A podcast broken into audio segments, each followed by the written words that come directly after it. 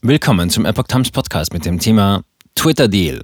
Musk verkauft Tesla-Aktien im Wert von fast 7 Milliarden Dollar.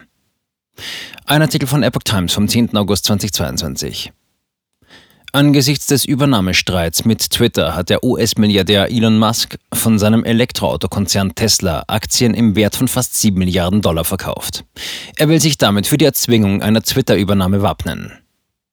Im Zusammenhang mit dem Übernahmestreit mit Twitter hat der US-Milliardär Elon Musk von seinem Elektroautokonzern Tesla Aktien im Wert von fast 7 Milliarden Dollar verkauft. Wie aus Dokumenten hervorgeht, die die US-Börsenaufsicht SEC am Dienstag veröffentlichte, verkaufte Musk zwischen vergangenen Freitag und diesem Dienstag rund 7,9 Millionen Tesla-Aktien. Musk stellte am Dienstag auf Twitter klar, dass der Tesla-Aktienverkauf mit dem Übernahmestreit mit dem Kurzbotschaftendienst zusammenhängt.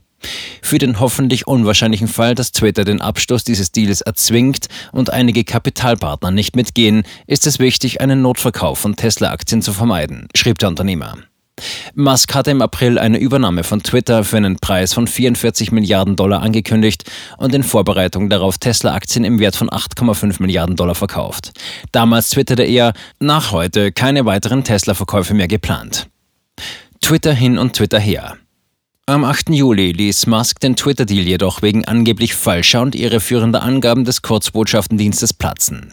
Der reichste Mensch der Welt wirft Twitter insbesondere vor, eine zu niedrige Zahl von Spam- oder Fake-Konten auf der Plattform ausgewiesen zu haben.